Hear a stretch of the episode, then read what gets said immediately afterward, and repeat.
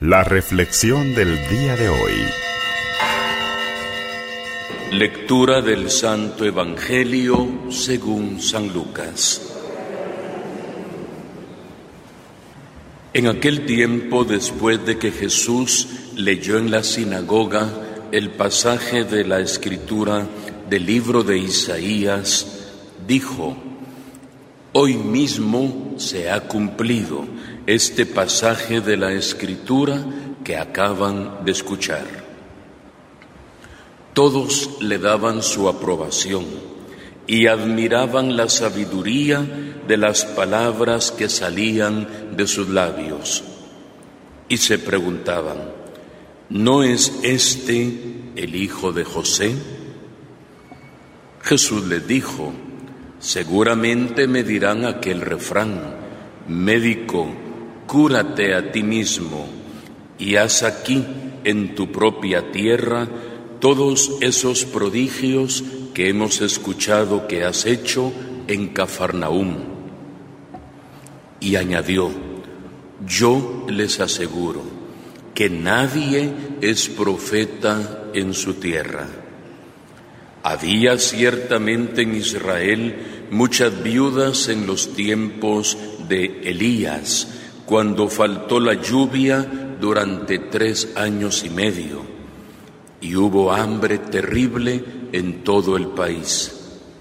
Y sin embargo, a ninguna de ellas fue enviado Elías, sino a una viuda que vivía en Sarepta de Sidón. Había muchos leprosos en Israel en tiempo del profeta Eliseo.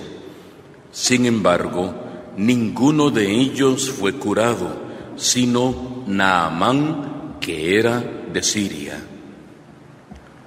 Al oír esto, todos los que estaban en la sinagoga se llenaron de ira y levantándose lo sacaron de la ciudad y lo llevaron hasta un barranco del monte sobre el que estaba construida la ciudad, para despeñarlo. Pero él, pasando por en medio de ellos, se alejó de ahí. Palabra del Señor.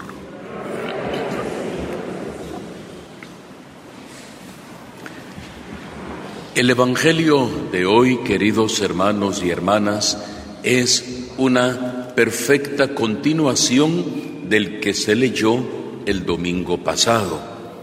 Por lo mismo, quisiera retomar algunos detalles para que captemos un poquito mejor lo que sucede en este episodio dramático en el que casi matan a Jesús sus propios paisanos. Recordemos que Jesús había comenzado a predicar en las orillas del mar de Galilea, había empezado a hacer ya muchas señales prodigiosas, por eso hoy le reprochan, haz aquí lo que has hecho allá en Cafarnaúm, porque Cafarnaúm era un pueblo en las orillas del lago y había hecho ya Jesús muchos milagros. Y seguramente luego de andar itinerando en la predicación, decide regresar a Nazaret.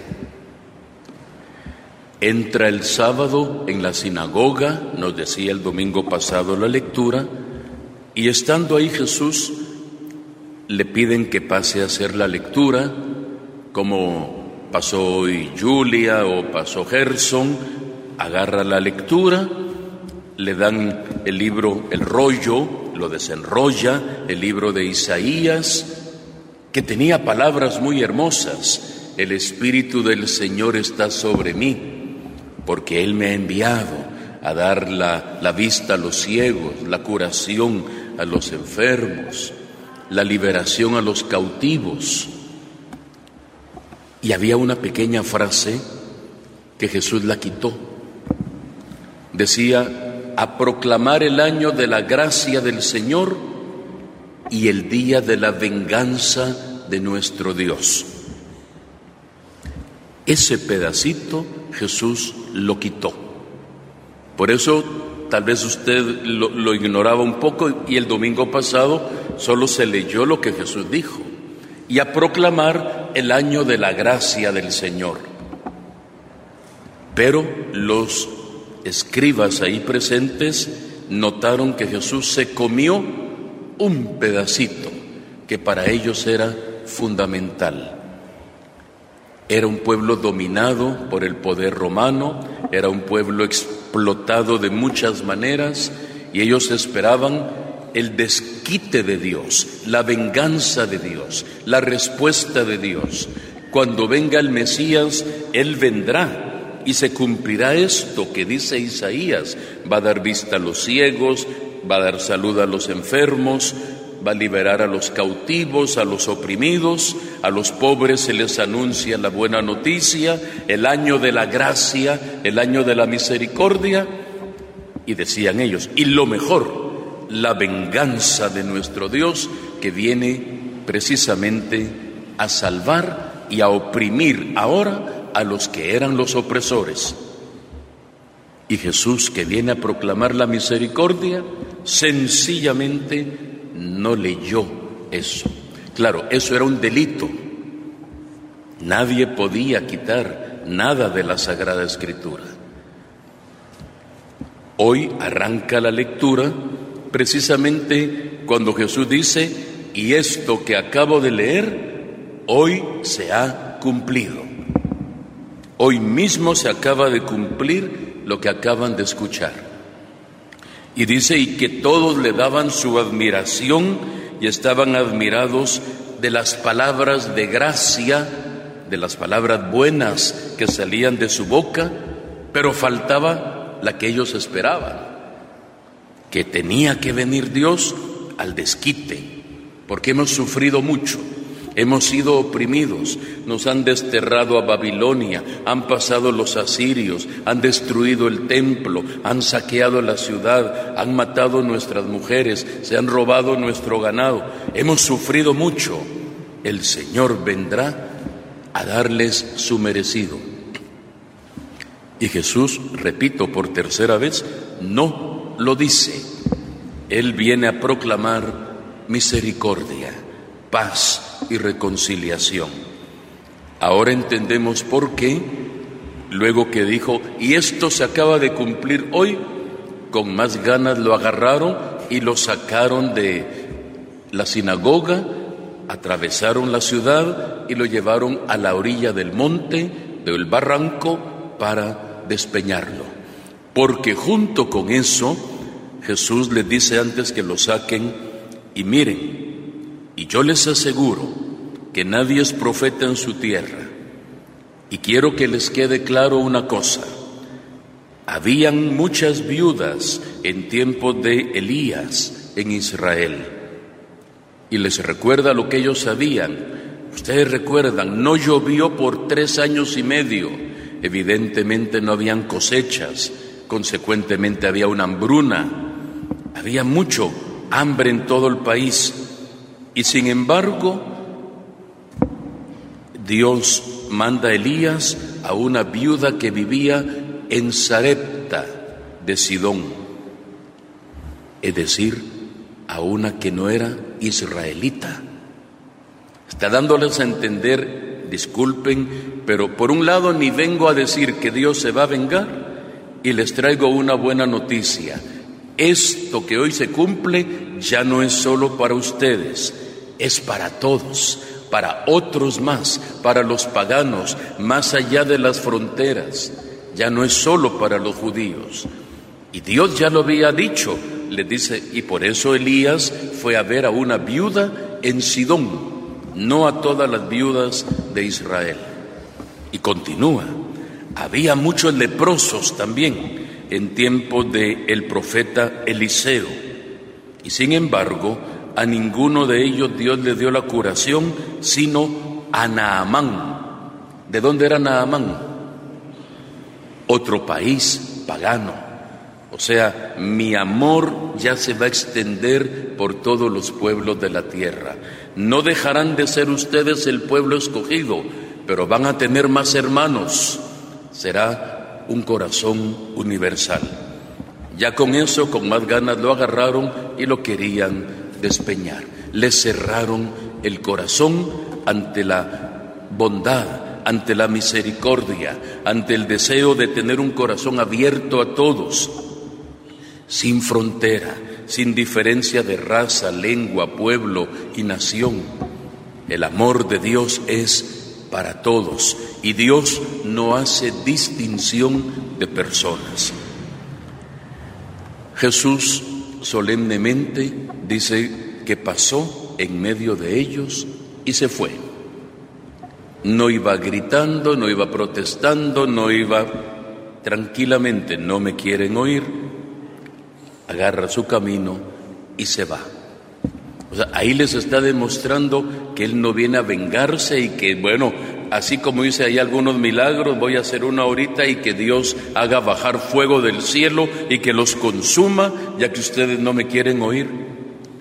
No toma represalias, sencillamente da la vuelta y pasa por en medio de ellos y se va.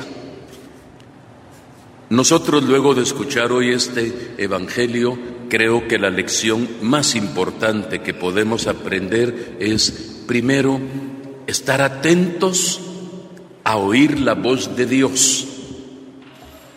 ¿Y qué nos va a decir Dios? Lo que Él quiere, lo que Él desea, lo que Él espera, que aunque de repente no nos guste, porque eso fue lo que pasó en la sinagoga al final.